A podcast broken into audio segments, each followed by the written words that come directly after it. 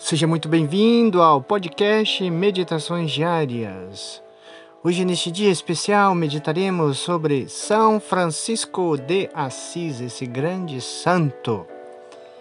Diz o texto da Sagrada Escritura: Eu trago em meu corpo os estigmas do Senhor. Gálatas, capítulo 6.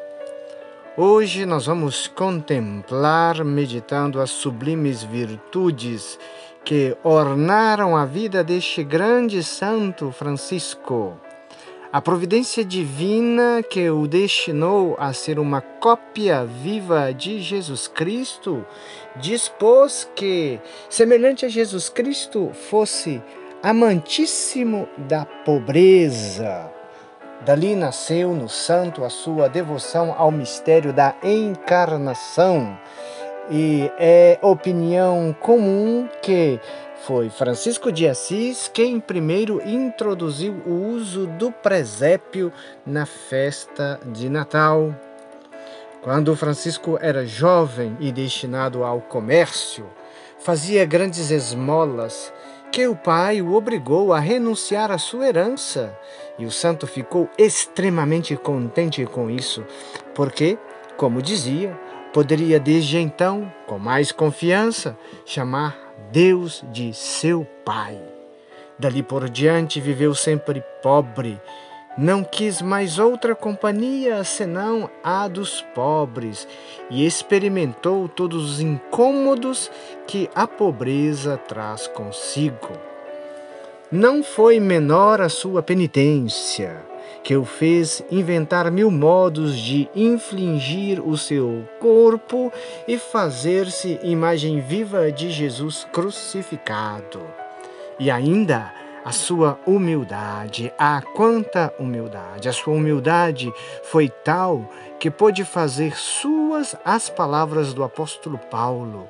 Eu sou feito como um nércio por amor de Jesus Cristo, como a imundície do mundo e a escória de todos. Está na carta de São Paulo aos Coríntios, primeira carta, capítulos 4, versículos de 6 a 13. A virtude característica de São Francisco, que foi a motriz de todas as outras, é o seu entranhado amor para com Deus. Francisco amou Deus verdadeiramente. Amor este que o santo aprendeu pelo estudo e contemplação contínuo que fazia do grande livro do crucificado. São Francisco contemplava continuamente Jesus crucificado e aprendeu a amar Jesus. E amar com Jesus, tanto é que ele quis tirar Jesus da cruz e se colocar no lugar de Jesus. Hoje devemos nos alegrar, irmãos e irmãs, com São Francisco e agradecer a Deus por tê-lo enriquecido com tão sublimes virtudes e, claro, procurar imitá-las. Deus quis recompensar, mesmo na terra, Francisco, as grandes virtudes que praticou. Recompensou-lhe através da devoção à Santíssima Virgem concedendo-lhe por meio dela muitas graças, graças especiais.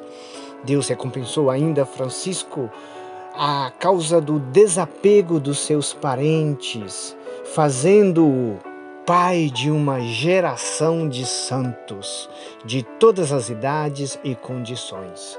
Como franciscanos, temos muitos mártires, papas, doutores, confessores, virgens e viúvas, santos e santas de Deus, filhos e filhas de São Francisco de Assis.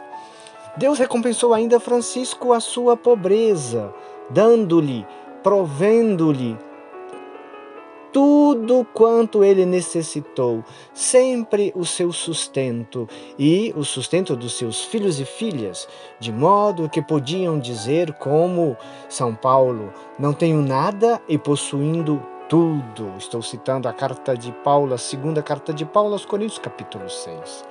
E ainda, em recompensa pelas, pelas penitências, Deus comunicou a Francisco o poder divino sobre as doenças, fazendo por meio de São Francisco inúmeros milagres, inúmeras curas.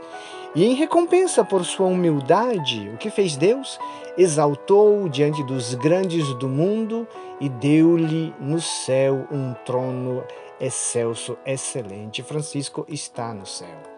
A recompensa mais insigne foi dada por Deus na terra ao amor que o santo lhe teve.